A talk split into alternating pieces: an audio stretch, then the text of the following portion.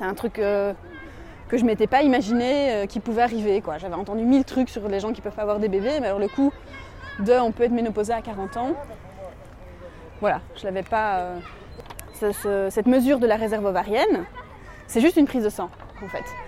Donc on te fait juste une prise de sang et on regarde ton taux d'AMH. Et du coup, parfois, je me dis, est-ce qu'on n'aurait pas pu me faire cet examen plus tôt? Alors après, je l'aurais su à 30 ans. Ça m'aurait peut-être flippé aussi, j'en sais rien, mais j'aurais au moins le choix.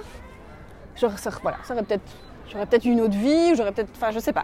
En tous les cas, j'ai pas pu avoir ce, ce choix-là parce que jamais mon médecin ne m'a proposé de, de faire cette prise de sang, jugeant qu'avant 35 ans, 35-36 ans, c'était pas nécessaire en fait, parce que euh, il était entouré de femmes qui faisaient facilement des enfants euh, passé 35 ans.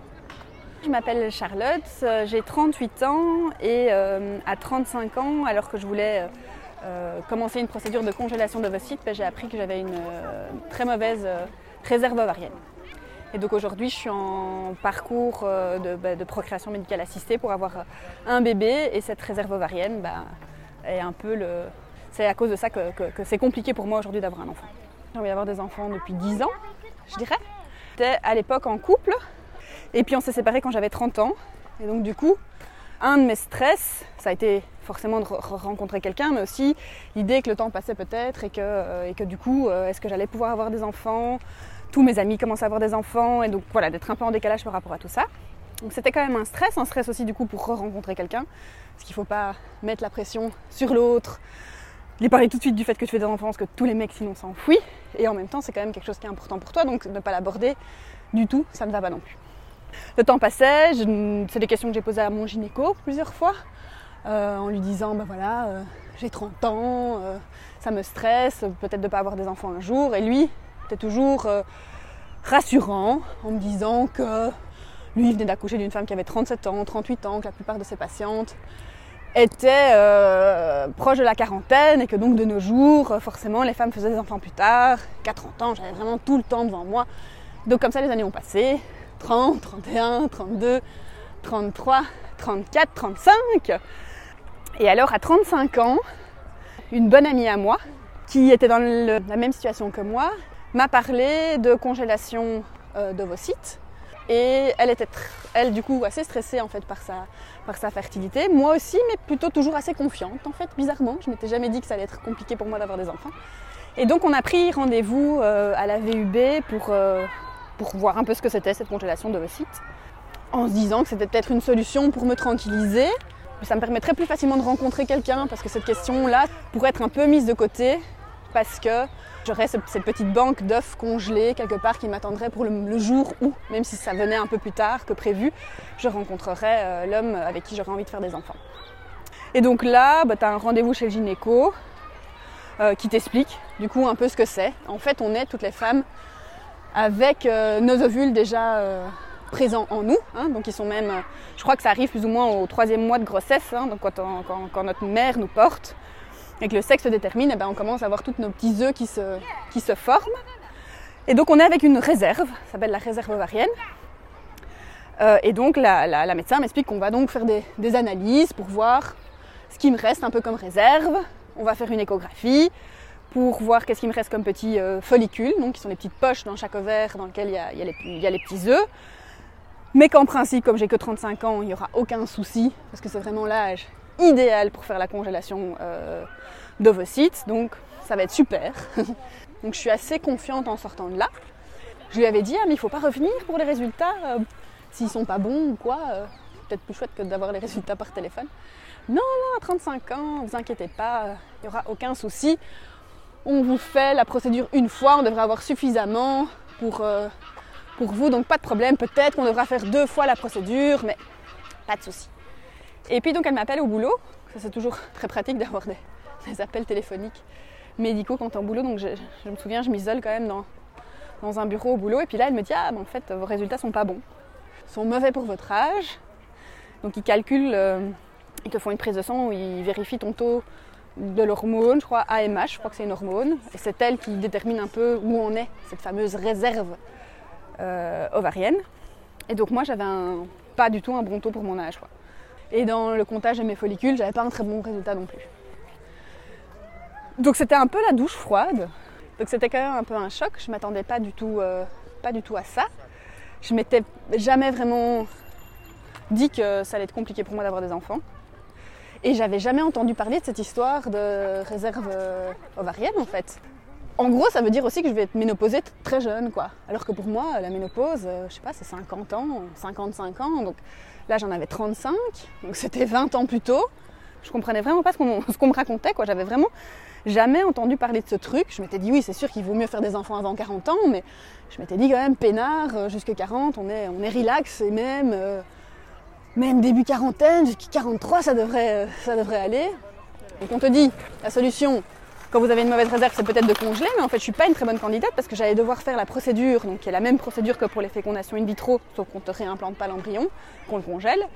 Ben, en fait, j'allais devoir la faire beaucoup, beaucoup de fois, quoi, pour pouvoir avoir suffisamment de petits œufs congelés, parce qu'on dit qu'il faut 20 petits œufs congelés pour avoir une chance d'avoir un enfant. Donc moi, euh, j'allais peut-être devoir le faire 5, 6, 7 fois pour avoir euh, suffisamment d'œufs congelés. C'est pas remboursé en plus, donc c'est chaque fois payant je me suis dit, moi, me lancer dans ce truc, on m'avait dit en une fois c'est caisse en principe. Donc je m'étais dit, bon, tu débourses 4000 euros en une fois c'est caisse, ça va. Mais si je dois le faire sept fois, les piqûres, les trucs toutes seules, enfin, j'ai quand même, euh, ouais, j'ai quand même bien paniqué. Et alors, à ce moment-là, un peu après, j'ai rencontré en plus mon, mon compagnon avec lequel je suis maintenant. Voilà, je me dis, commencer un début de relation? En faisant en fait des, une procédure de congélation. Moi qui justement voulais pas mettre trop de pression sur l'homme que je rencontrais, je voyais, enfin voilà, je me suis dit, oulala, comment est-ce que je vais euh, aborder euh, tout ça? J'étais pas très très contente de la manière dont ça s'était passé, donc j'ai changé d'hôpital. Là j'ai revu la médecin et elle m'a dit qu'effectivement j'étais pas une très très bonne candidate pour euh, la congélation d'ovocytes. Je me souviens qu'elle a dit que par œuf congé, tu as 4% de chance d'avoir un enfant. Ce qui est quand même pas énorme, donc il faut vraiment congeler 20 pour avoir suffisamment de chance d'en avoir un. Et moi, j'étais partie pour des, mois de procédure juste pour avoir des œufs congelés.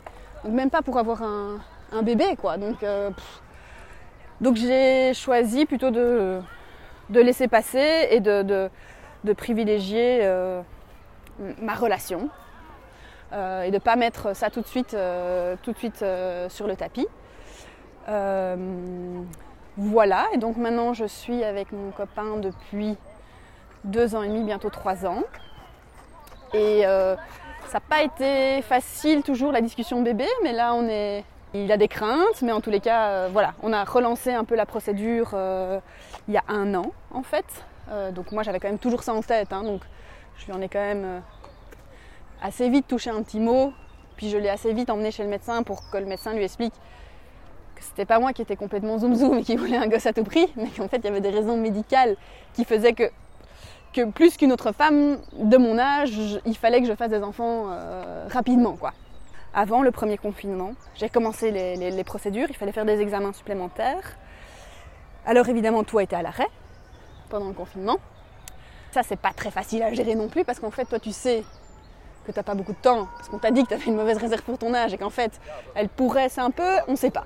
Soit tu vas en garder une mauvaise pendant plusieurs années, peut-être que tu vas tomber enceinte naturellement, Peut-être que tu vas devoir faire des inséminations artificielles, peut-être que tu vas faire des fécondations in vitro. On n'a pas vraiment de certitude quant à, tout ça. Donc on ne sait pas trop, mais tu peux très bien aussi, très vite en fait, euh, ça peut très bien péricliter. Tu peux très bien de plus en plus perdre des ovules et être ménopausée euh, rapidement. C'est quand même un peu flippant. Du coup, quand on te dit Ah, mais le service PMA est fermé pendant trois mois, t'es un peu là. Ça, c'est moche quand même parce que le temps ça compte quoi. Et puis bah, j'ai commencé, j'ai fait tous les examens. Et puis on a commencé euh, les inséminations euh, artificielles. Et puis ça n'a pas marché. Ça n'a pas marché, sans doute, oui, parce que j'ai pas une, très bonne réserve et que peut-être bien que mes ovules, du coup, ça va parfois de pair. Comme tu n'as pas une, mauvaise réserve, une bonne réserve, ça veut peut-être dire qu'en fait tes ovules sont pas de top qualité, en fait. C'est peut-être pour ça qu'ils, du coup, euh, pourrissent, alors c'est pas pourrir, mais disparaissent, disparaissent plutôt que, que d'autres femmes vais commencer, j'ai commencé les fécondations in vitro et la première fois ça n'a pas fonctionné non plus. Donc je vais recommencer un deuxième cycle. Mais c'est vrai que c'est toujours bizarre parce que maintenant j'ai 38 ans, alors c'est pas jeune jeune. Mais en fait j'ai quand même encore plein de plein d'amis autour de moi qui ont des enfants euh, très facilement à cet âge-là. En plus je me sens en bonne santé, donc c'est pas du tout un truc qui se Donc je me sens en, très bonne forme, etc. Et donc je comprends pas toujours que j'ai des vieux ovaires, quoi. Et que j'ai des ovaires qui, qui fonctionnent, qui fonctionnent pas bien. Les femmes, nous, on va quand même, a priori, normalement une fois par an chez le gynécologue pour faire euh, le contrôle annuel. Moi, j'ai jamais eu une copine à qui on a proposé, à qui on a testé sa réserve ovarienne. Maintenant que moi j'ai eu ça, j'en parle à mes amis qui sont plus jeunes et je leur dis voilà, j'ai une copine qui a 34 euh, ans, elle vient de rencontrer quelqu'un. Je lui dis ben, fais le test, comme ça, tu, a priori, tu seras normalement rassuré. Parce qu'il y a peu de chances que tu sois dans le même cas que moi. Mais si tu es dans le même cas que moi, au moins tu, le sais. Donc peut-être que tu dois dire à ton compagnon bon ben, euh, sache que au moins tu le sais quoi. Donc je sais pas, je sais pas pourquoi est-ce que je sais pas pourquoi est-ce qu'on fait pas ce test euh, plus, plus rapidement. C'est vraiment juste une prise de sang. Et en plus, si on te le fait assez jeune, je crois que l'intérêt aussi, c'est qu'on a un peu une vue de ce qu'est ta réserve ovarienne. Donc on peut voir peut-être à 25 ans, on peut déjà te faire le test. Peut-être que tu avais beaucoup, peut-être déjà pas beaucoup. Enfin, on, peut, on a peut-être plus une idée de la manière dont cette réserve disparaît si on a des photos prises à différents moments euh, de ta vie. Parce que quand on fait juste une photo à 35 ans, quand il n'y a plus grand-chose, ben, on sait plus faire. quoi. Peut-être que tout le monde n'a pas envie de savoir d'ailleurs. Mais on t'en parle même pas en fait. Euh, on t'en parle même pas. Je, pense que moi j'aurais voulu savoir plus tôt, en tous les cas, que j'avais une mauvaise réserve parce que j'aurais pu faire quelque chose, du coup peut-être congeler mes ovules plus rapidement. Je pense que dans la plupart des cas, en général, on est assez rassuré, la réserve va assez bien, donc c'est pas un, énorme risque qu'on prend. Mais donc oui, moi j'ai l'impression qu'en tous les cas, à 30, à 30 ans, euh, ça vaut peut-être la peine. Si on a vraiment cette envie de, maternité qui est importante et si les circonstances de la vie ne se mettent pas, qu'on n'est pas en couple ou qu'on n'a pas envie de faire un enfant toute seule, tout, enfin voilà, que ça ne se met pas, c'est 60 balles, c'est une prise de sang et au moins tu es quand même un peu euh, rassuré ou en tous les cas, euh, en tous les cas tu sais un peu où ça en est. Moi c'est un truc du coup que je conseille maintenant. voilà, en tous les cas j'en parle à mes copines qui sont célibataires ou qui n'ont pas encore en tous les cas euh, une enfant, j'explique ce que c'est en fait euh, la réserve ovarienne. Ils sont pas obligés de vouloir le savoir non plus, parce qu'après si tu sais que tu en as une mauvaise, tu flippes un peu aussi. Hein. Bah, j'ai flippé plus que plus qu'avant, puisqu'en fait on m'a dit que, que c'était mauvais. Donc ça, a eu tout à fait l'effet inverse. Mais au moins je savais. Et je suis très contente de l'avoir fait. Mais du coup voilà, dans ma rencontre avec mon compagnon, bah, c'est quand même quelque chose que j'avais en tête et je savais qu'il fallait quand même que j'aborde ce, sujet euh, pas euh, cinq ans après qu'on se soit rencontrés parce que moi j'avais ce timing et puis on te fait pas passer par toutes les procédures classiques en fait quand tu as une mauvaise réserve on sait que le temps est compté et donc la procédure médicalisée pour avoir un enfant est beaucoup plus rapide sinon souvent on te renvoie chez toi en disant oh, faites d'abord l'amour pendant un an et revenez nous voir et donc ça ça aurait été une année de perdu pour moi aussi et que j'ai pu, euh, pu zapper puisqu'on était déjà au courant de, de ça quoi. Donc j'ai commencé la PMA et en fait du coup ça va très vite parce que du coup comme j'ai une mauvaise réserve, on regarde un peu les inséminations, si ça marche pas tout de suite, on te parle de fécondation in vitro euh, très très rapidement. Donc tout ce qui prend normalement un peu de temps, c'est plus rapide pour toi. Bon, ça prend quand même toujours du temps, hein, parce que tu as toujours des rendez-vous, ça prend un mois et demi, donc il y a quand même du temps. Hein. Il faut savoir que voilà, c'est un long parcours. Mais c'est vrai que du coup tu passes tout de suite à la fécondation in vitro, et puis là, ça fonctionne pas bien. Et en fait, c'est bizarre parce que moi, je, sais que j'ai une mauvaise réserve ovarienne, mais j'ai toujours l'impression que dans les mauvais élèves, je vais quand même être celle pour qui ça va aller, quoi. Donc j'ai toujours l'impression, voilà, je sais que si je commence un peu, euh, c'est pas terrible, quoi. Mais chaque fois qu'on fait une procédure comme ça, j'ai l'impression que ça va, ça va être la bonne, quoi. Que je vais avoir ce bébé miraculeux, que je vais être celle qui va pouvoir écrire sur les blogs, courage les filles, euh, euh, pour moi ça a été comme ça, c'est possible, voilà. et en fait, chaque fois, je suis la plus mauvaise élève des mauvais élèves. Donc j'ai chaque fois, rien ne fonctionne du tout, du tout, du tout. Et donc je vais chaque fois dans des situations, on me propose chaque fois des choses, euh, point de vue médical, mais de plus en plus trash, enfin en tous les cas de plus en plus éloignées de mon projet euh, de maternité de base. Hein.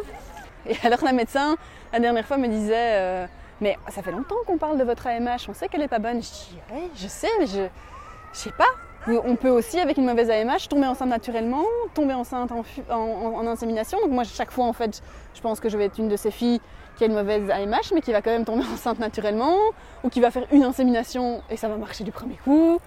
Et en fait, euh, en fait, euh, en fait, c'est jamais le cas. Et en fait, cette AMH est un, vrai, euh, un vrai souci, quoi. Un vrai souci. Et en fait, sans doute que j'ai pas une très bonne qualité non plus d'ovules Et ça, en fait, on ne sait pas vraiment la, mesurer. Donc le spermatozoïde, hop, on sait faire un spermographe, on voit comment il bouge, quelle taille ils ont, à quoi ils, ils ressemblent. Mais forcément, les ovules, ils sont à l'intérieur, donc il faut aller les chercher.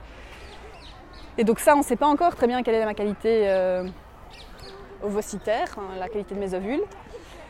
Donc c'est peut-être peut pour ça que rien ne prend et que rien ne fonctionne. C'est peut-être parce qu'ils sont pas de bonne qualité ou pas. Donc il reste quand même encore pas mal d'incertitudes. Alors les incertitudes, c'est parfois bien parce que moins t'as de l'espoir, quoi. On te dit pas tout de suite que, que c'est raté, quoi. Mais, euh, mais ouais, c'est, vraiment... Euh, c'est vraiment salaud d'avoir une mauvaise réserve ovarienne. Et on ne sait pas à quoi c'est dû. Et c'est bizarre aussi de ne pas savoir à quoi c'est dû, en fait. Euh, après, si tu sais à quoi c'est dû, ça change pas le fait que tu en aies une mauvaise, mais je sais pas. Le fait que ça tombe juste comme ça sur toi et tu sais pas pourquoi, c'est. Tu sais pas d'où ça vient, quand c'est arrivé, enfin, pourquoi comme ça. Enfin voilà, c'est. C'est pas simple. En plus, tu vois rien, c'est à l'intérieur de toi, enfin, tu vois, t'as comme ça aucune prise, t'as pas. Euh, je sais pas moi, un truc que tu peux regarder, tu vois que ça va pas quoi. Enfin, je sais pas, je trouve c'est. C'est pas simple quoi. Mais du coup, c'est un double stress. Enfin, tu vois, parce que les femmes, normalement, en fait, elles attendent de ne pas avoir leurs règles. Leurs règles, enfin, voilà. Mais toi, tu es stressée. À la fois, tu veux ne pas les avoir, et en même temps, si tu fais un test de grossesse qui est négatif, tu, tu pries tous les jours pour qu'elles arrivent, quoi. Donc c'est un peu... t'es jamais tranquille, quoi. jamais tranquille, oui, c'est vache. C'est pas facile parce que c'est pas, on n'a pas encore trouvé en fait un, remède pour retarder la ménopause. Donc on a d'autres femmes ont d'autres problèmes de fertilité, j'ai l'impression qu'il y a parfois d'autres trucs, on peut rajouter un médicament, une hormone, un machin, machin, machin. Mais en fait, quand tu n'as plus de plus d'ovules, bah, tu n'as plus d'ovules. Enfin, Du coup, c'est ça. Du coup, c'est ce dont on, te parle. Pas tout de suite, mais on te le mentionne déjà euh, vaguement. On te dit que la solution pour les femmes qui ont une mauvaise réserve ovarienne, c'est le don d'ovocytes. Je sais pas, je vois ça un peu parfois comme une espèce de malformation que j'ai eue, puisque je suis née avec euh, moins d'ovules que, que d'autres, comme d'autres gens ou d'autres trucs. Et et je comprends pas pourquoi j'ai ça. Après, voilà, ma mère a pas ça, donc c'est pas génétique. Je fume pas, je bois pas, je mange des légumes bio. ça n'a rien à voir, mais voilà, j'ai pas eu une vie euh, où j'ai brûlé euh, les, chandelles par les deux bouts, là, ou je sais pas comment est-ce qu'on dit. Enfin voilà, je comprends pas pourquoi j'ai ça, quoi. J'avoue que je, je comprends, je comprends pas pourquoi. Ouais. Je comprends pas pourquoi j'ai ça, mais c'est comme ça.